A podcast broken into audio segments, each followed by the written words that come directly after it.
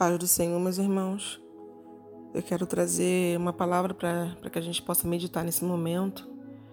Eu quero pedir para que vocês abram comigo em Jonas capítulo 3, no versículo número 10, que vai falar: Deus viu as obras deles, como se converteram do seu mau caminho.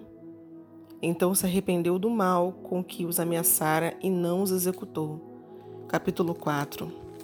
Jonas se desgostou extremamente com isso e ficou todo ressentido. Ele orou ao Senhor: Ah, Senhor, não foi isso que eu disse quando estava ainda na minha terra? Por isso me preveni fugindo para Tarsis, pois sabia que, que és Deus piedoso e misericordioso, longânimo e de grande benignidade, e que te arrependes do mal. Peço-te, pois, ó Senhor, Tira-me a minha vida, porque é melhor morrer do que viver. O Senhor respondeu: É razoável este ressentimento? Então Jonas saiu da cidade e assentou-se ao oriente dela. Ali fez uma cabana e se assentou debaixo dela, à sombra, até ver o que aconteceria à cidade. Que eu quero chamar a atenção de vocês nessa mensagem, irmãos, a história de Jonas é uma história que nós já conhecemos. É a história de um profeta de Israel que tem uma missão de levar uma palavra para Nínive. Um povo inimigo de Israel, aparentemente, um povo em que vivia assolação, um povo em que vivia em pecado, um povo que fazia várias coisas que desagradavam a Deus. E Deus manda, né, Jonas ir até aquele local falar para esse povo, e Jonas foge, a gente já sabe dessa história, que Jonas pega um barco para Tarsis, acaba tendo uma tempestade, o barco quase afunda, Jonas vai parar na barriga do peixe. Mas o que eu quero chamar atenção aqui para vocês, nessa mensagem, a princípio, é que Jonas, quando viu que Deus se agradou da obra daquele povo após a sua palavra e se arrependeu dos pecados e se, rasgaram, se colocaram diante dos pés do Senhor, do mesmo Deus que Jonas serviu. Deus, Jonas, em vez de ficar feliz, Jonas fica ressentido. Jonas fica triste com aquilo. E ele fala para Deus: Ah, Senhor, eu sabia que o Senhor ia agir com benignidade, que o Senhor ia se arrepender do mal. Jonas não teve misericórdia para com aquele povo. Jonas queria ver a destruição daquele povo, porque talvez na cabeça dele aquele povo não teria mais jeito, mais salvação. E eu quero colocar para você aqui nessa mensagem, querido. O tema é para onde está voltada a sua misericórdia? São para pessoas? É para o reino? Ou para você mesmo? Ou só para o seu grupo de pessoas? Irmãos, quem somos nós para julgarmos o que Deus deve agir ou não de misericórdia? Quem era Jonas para fazer esse julgamento? Jonas foi um exemplo de misericórdia de Deus. Só que, mesmo com a atitude dele, ele fez com que os homens do barco de Tarsis sofressem. Ele fez com que quase aquele barco fosse a pique. Ele foi parar na barriga de um peixe, onde ele ficou três dias. E o Senhor, na sua misericórdia, o manteve vivo. E ele saiu vivo daquele lugar. Jonas foi um grande exemplo de misericórdia do Senhor, porque ele fugiu, ele desobedeceu uma ordem direta de Deus.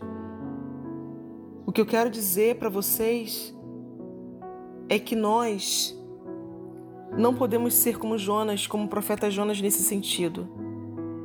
Nós não podemos esquecer que nós servimos o Pai da misericórdia, o Deus da bondade, o Deus do amor, o Deus que prega o amor. Então fica nessa nessa nessa nessa mensagem. Como que nós podemos ter mais misericórdia só de nós mesmos do que do próximo? Deus ele questiona Jonas é razoável você ficar nesse ressentimento? E mais para frente nós vamos ver na história, no versículo 6, e fez o Senhor nascer uma aboboreira que subiu por cima de Jonas para que fizesse sombra sobre a sua cabeça, a fim de o livrar do seu enfado.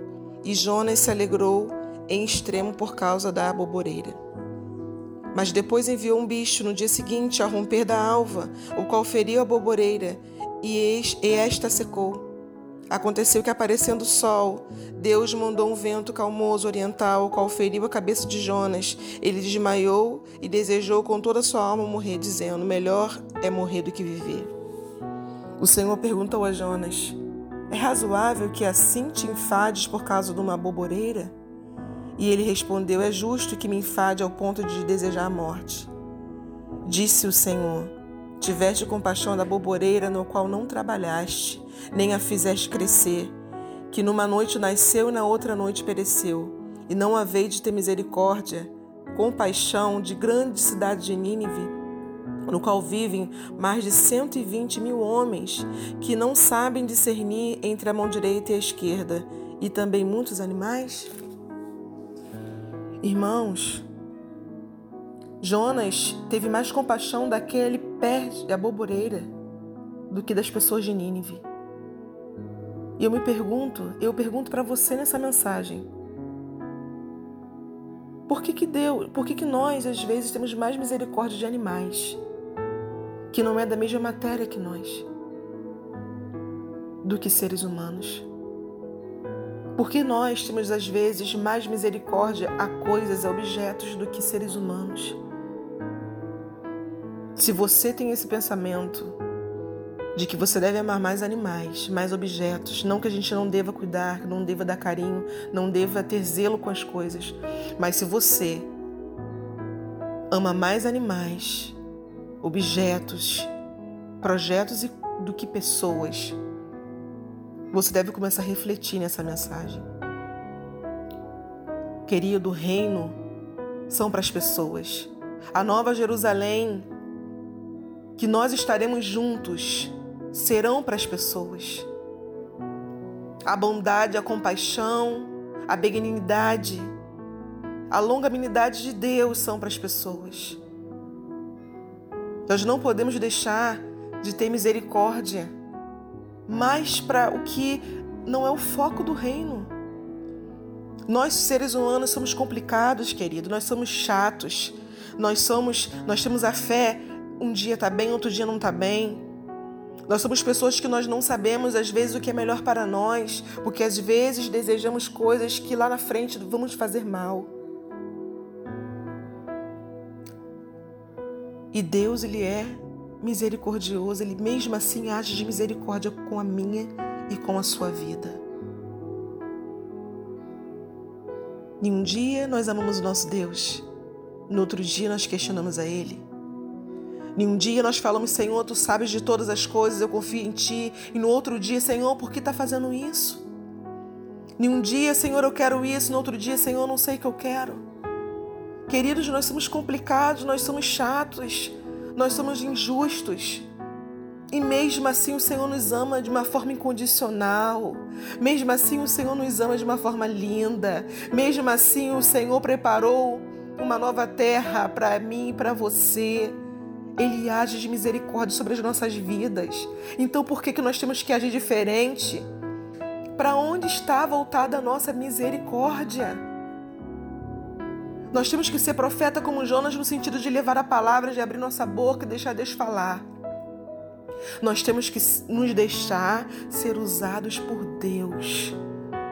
Mas nós não podemos ser como Jonas ao ponto de a gente se aborrecer porque Deus agiu de misericórdia a alguém que a gente julga não valer a pena, que a gente julga que não merece, que a gente julga que já fez tudo e agora está tudo bem para ele.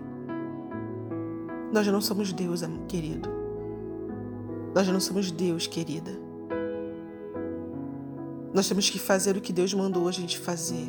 Nós temos que agir de misericórdia para com os outros. Nós temos que agir de compaixão para com o outro. Nós temos que nos colocar no lugar do outro e tirar a trave primeiro do nosso olho, para depois tirar do próximo. Porque o que dói em nós vai doer no irmão. E se nós soubermos o que dói, a gente vai fazer com carinho, com cuidado para que não doa no próximo. Que nós possamos cuidar das nossas coisas, sim, mas que nós possamos cuidar mais ainda do próximo. Que nós possamos agir com amor mais ainda com o nosso irmão.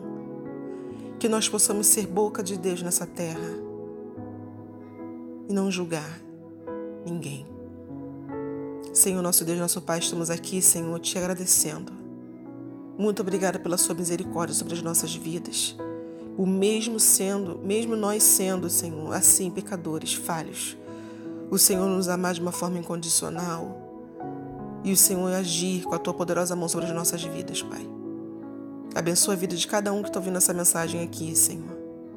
E ser conosco, Pai, nesse momento difícil, nesse momento que o mundo está vivendo como se fosse Nínive, Pai. O mundo está vivendo como uma assolação, com o pecado. Mas que nós venhamos ser profetas, Senhor, na tua casa, Pai. Abençoe, Senhor, nossas vidas que nós não venhamos fugir e que nós venhamos ter misericórdia, Senhor. Assim eu te oro, Pai, e te agradeço em nome de Jesus. Amém.